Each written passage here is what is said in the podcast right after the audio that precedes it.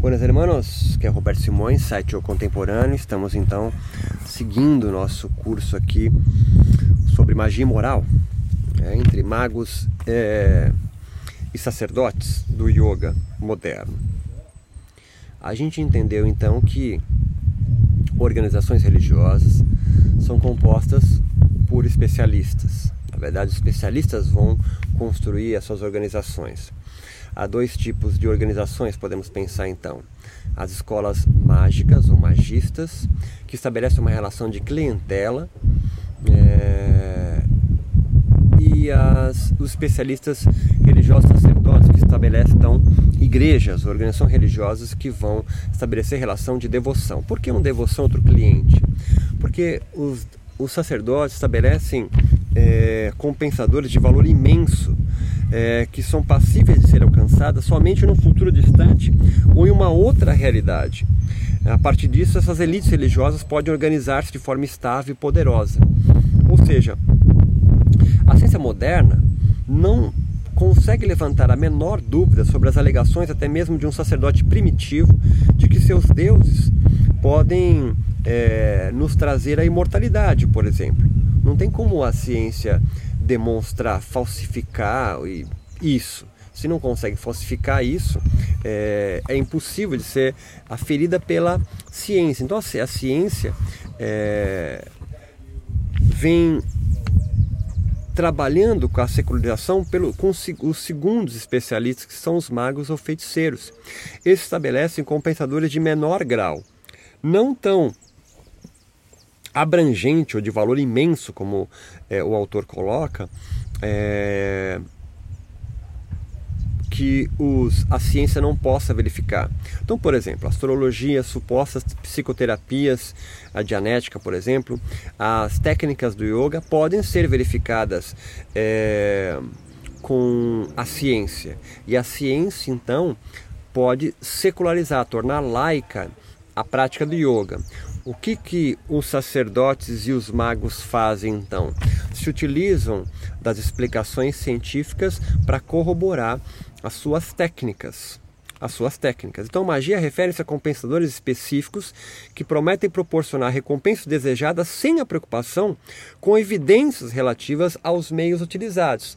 Então, por mais que um feiticeiro é, possa ter a sua técnica mágica, o seu feitiço, demonstrado pela ciência, é, é, a ciência não vai, é, o feiticeiro não vai conseguir é, ter evidências relativas aos meios utilizados. Por exemplo, é, o yoga utiliza o pranayama, é, segundo ele, para arrefecer graus de ansiedade, por exemplo. Ele promete esse fim para ansiedade. E aí a ciência vai lá, demonstra aquela sequência técnica que o feiticeiro utiliza, o Jai com, sei lá, um outro tipo de, de, de pranayama, eu quero ficar dando nome em sânscrito.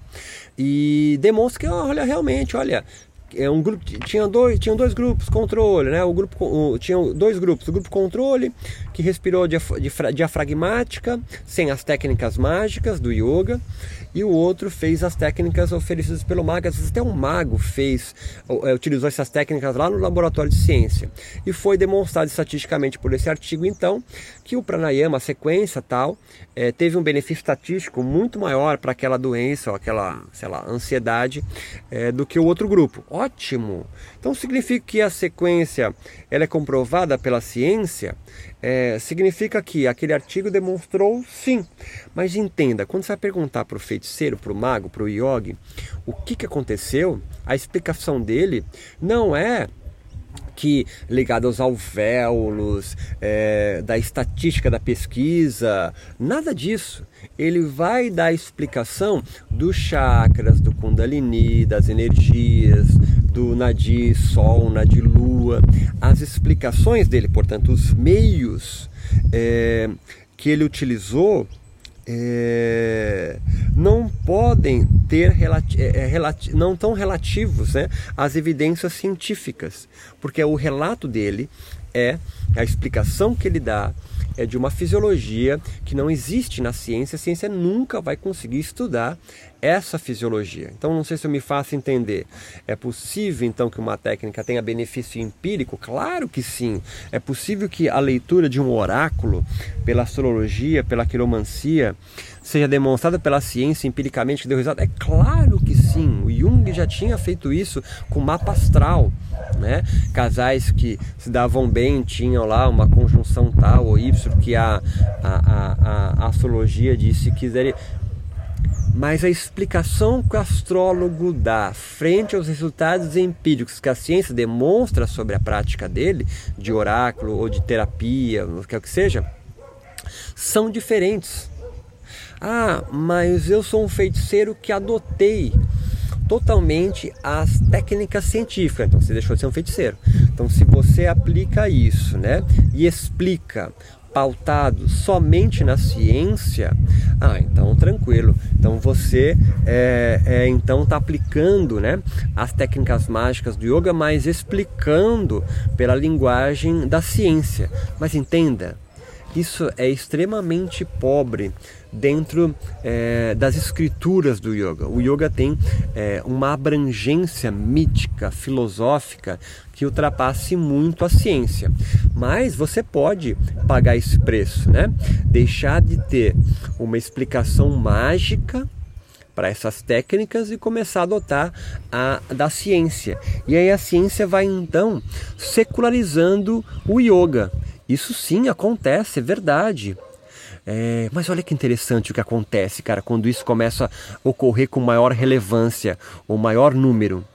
Os sacerdotes e os magos se revoltam contra isso. Entendam no que eu estou querendo chegar agora. Por quê? Porque se você explicar o yoga pelo viés apenas empírico da ciência, os magos, os sacerdotes, vão perdendo seu espaço para um outro agente atuando no seu campo, que é o cientista. E aí o que acontece? Discursos como ah, o yoga, geralmente um conservador, um sacerdote, o yoga está obsessivo por asanas. Que adianta saber qual área do cérebro hormônios e neurotransmissores são secretados e, e estão é, funcionando, despolarizado? O yoga é muito mais, o yoga é uma ciência. O, yoga é uma filosofia de vida. Porque entenda, a ciência não tem nenhum compromisso com ética, ou, se, ou seja, fornecer sentido de vida a ele. A ciência é uma área de conhecimento de, que não tem esse objetivo. Quem tem esse objetivo, talvez alguns, algumas filosofias e a religião, quando não é uma filosofia religiosa. Vem comigo no rolê, você está entendendo, mas não consegue explicar ainda. Aí, quando você adota somente as explicações científicas para as práticas antes mágicas do yoga, ela deixa de ser mágica, mágica, ó, claro, deixa de ser. Mas você então vai caminhar para um campo no qual invariavelmente o professor de yoga não tem nenhuma credencial, porque para você começar a falar com as questões da ciência, aí você vai ganhar muito mais moral, credibilidade sendo um cientista e não professor de yoga. E quando você começa a perceber que está perdendo espaço para cientistas, área, é, é, é, agentes da área da ciência, ou você tem que é, é, ir fazer uma graduação nessa área, eu sou engenheiro, você vai ter que fazer a graduação, sei lá, em biomedicina, não sei qual área você está. É, você tem que fazer essa área, não adianta você fazer uma, uma, uma especialização em medicina ayurveda, em naturopatia, naturologia, tá entendendo? E eu não estou desdenhando disso. Eu só estou demonstrando para você por que, que a magia não some do yoga. Porque para sumir do yoga isso, esse discurso mágico e os feiticeiros e feiticeiras, é preciso que todos eles abandonem a área que atuam, que é da feitiçaria, que é da magia, desse campo religioso é, é, e migrem para um outro campo de conhecimento, que é o científico.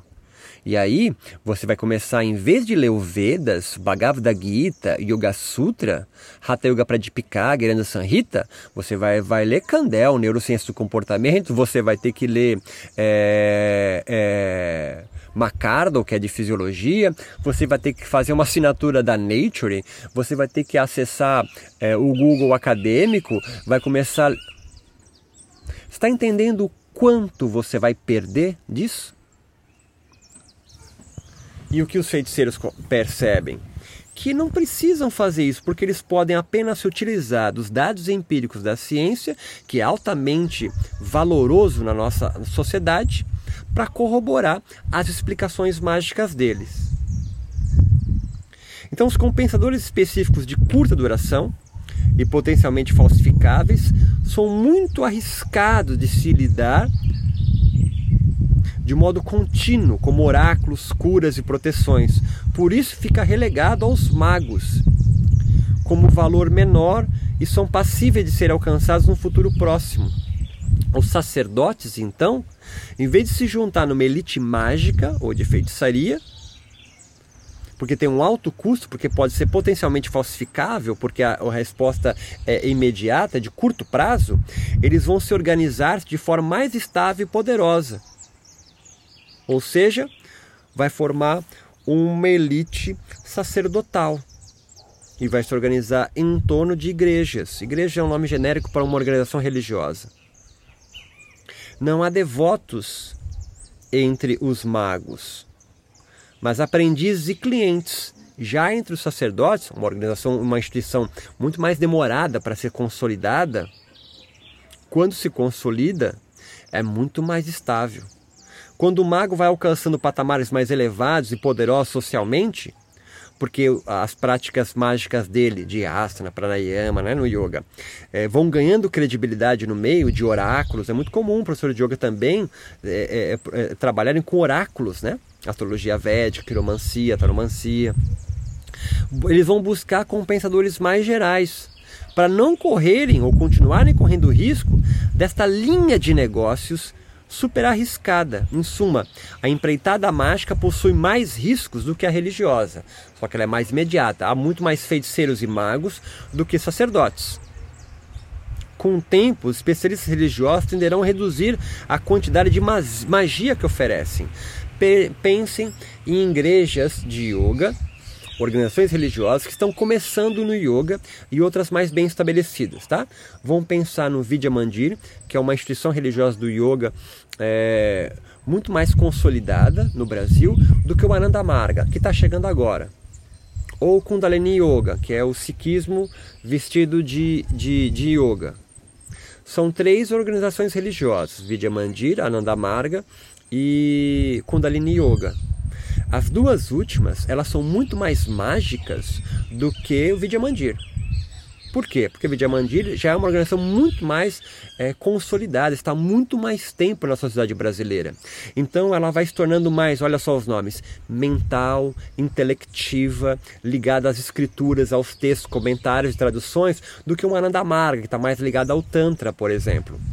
Mas assim que o Ananda Marga se estabelecer de forma mais estável e contínua, ele vai largar a mão de mais recursos mágicos e vai começar a se consolidar muito mais no que ele já é, talvez na Índia, ou já foi um tempo maior, ou ainda é, ou na Austrália, por exemplo, é, mais moral. E aí vem o rolê. Há instituições religiosas no yoga mais morais ou moralistas, relacionadas a, a devotos sacerdotes, a, a dissidentes do Vidyamandir, dessa organização religiosa, que estão fundando a sua própria igreja. E quando ele, esse dissidente sai, esse desvio sai, quem é do Vidyamandir olha, olha, olha de, de, de lado para ele. Porque ele está construindo uma organização religiosa que vai ser concorrente. E este desviante começa muito mais mágico do que é, Vidyamandir. Por quê? Porque ele está iniciando, então ele vai ter que fazer é, é, é, técnicas do yoga ligadas a resultados mais imediatos. Por exemplo, ah, uma semana, é, é, 21 dias de meditação para curar a depressão. É mágico isso. Isso o Vidyamandir já não faz mais, certo? Ananda Marga, mais ligada ao Tantra, o Kundalini Yoga, é, são, tem é, é, práticas mágicas muito mais evidentes do que outra mais consolidada. É disso que a gente trata. Então, quando o mago vai alcançando patamares mais elevados e poderosos socialmente, buscam pensadores mais gerais, aqueles que não conseguem ser verificados empiricamente, transcendentes, para não correrem o risco desta linha de negócios né, é, é, no campo social religioso. Em suma, a empreitada mágica possui mais riscos do que a religiosa. Prembaba, por exemplo, tomou um tombo antes de conseguir dispensar-se da psicoterapia, que é uma, uma relação mágica com a sua organização. Outros migraram de práticas mais mágicas para métodos, por exemplo. Então, o que eu estou querendo trazer para a gente nesse, nesse episódio aqui. A gente vai finalizando, já teve bastante informação. Primeiro, não é uma invenção que eu estou falando, é só conseguir levantar a cabeça e observar. Eu não estou inventando nada, é só conseguir observar e ler o campo social do yoga eu também não quero deturpar, não quero diminuir nenhum tipo de expressão iógica, mas conseguir descrever e ler ele é, com propriedades, né, com propriedade, e não só ficar à mercê naquele julgamento fácil. No fundo, o que nós estamos querendo com, esse, com essa série aqui é você deixar de ser tão, é, tão simples para dizer uma palavra mais elegante. Ser, ser menos simples, começar a olhar que há uma complexidade gigante. Você pode não querer ver. Você pode, não, não, não, isso tem nada a ver, eu quero só é sentir, é viver o yoga, o yoga é muito mais, aquela, você é insensível pensando assim. Você pode pensar dessa forma, não tem problema. É buscar manter-se nesta nebulosa, né? nessa ignorância é, e ser vida humana é sempre um, uma prerrogativa de quem é, é, que tem a sua própria vida. Mas eu estou te dando ferramentas instrumentais para você conseguir observar o cenário onde você está inserido e pelo menos conseguir se posicionar. Olha, porra, eu sou devoto desse aqui mesmo, eu gosto dessa organização, ela me faz bem não é menor. Você, isso é uma coisa que eu queria finalizar com esse episódio. Você se compreender a partir desses instrumentais que eu estou te trazendo, pertencente, devoto de uma organização religiosa moral do yoga, não é demérito. Assim como não é jocoso dizer que você não, não, não curto organizações mais moralistas, né? organizadas para bens futuros, né? É, Kaivalya, Moksha, plenitude, o que é que seja. Mas eu curto essa questão de não ter um mestre, mas ter mas ter alguém que eu vou lá, ou não, me tornar um feiticeiro, um mago do yoga, um outro nome que você queira dar. Xamã talvez seja um nome que você gosta mais, né? É, é, são é, personagens conceituais, né? É, e você fala, não, não, eu prefiro essas trocas imediatas, essa manipulação das energias da natureza. Você não é idiota por isso. Volto a reiterar. Ambas essas três formas de pensar o mundo, a mais ligada à filosofia das organizações moralistas sacerdotais, as mais mágicas, né?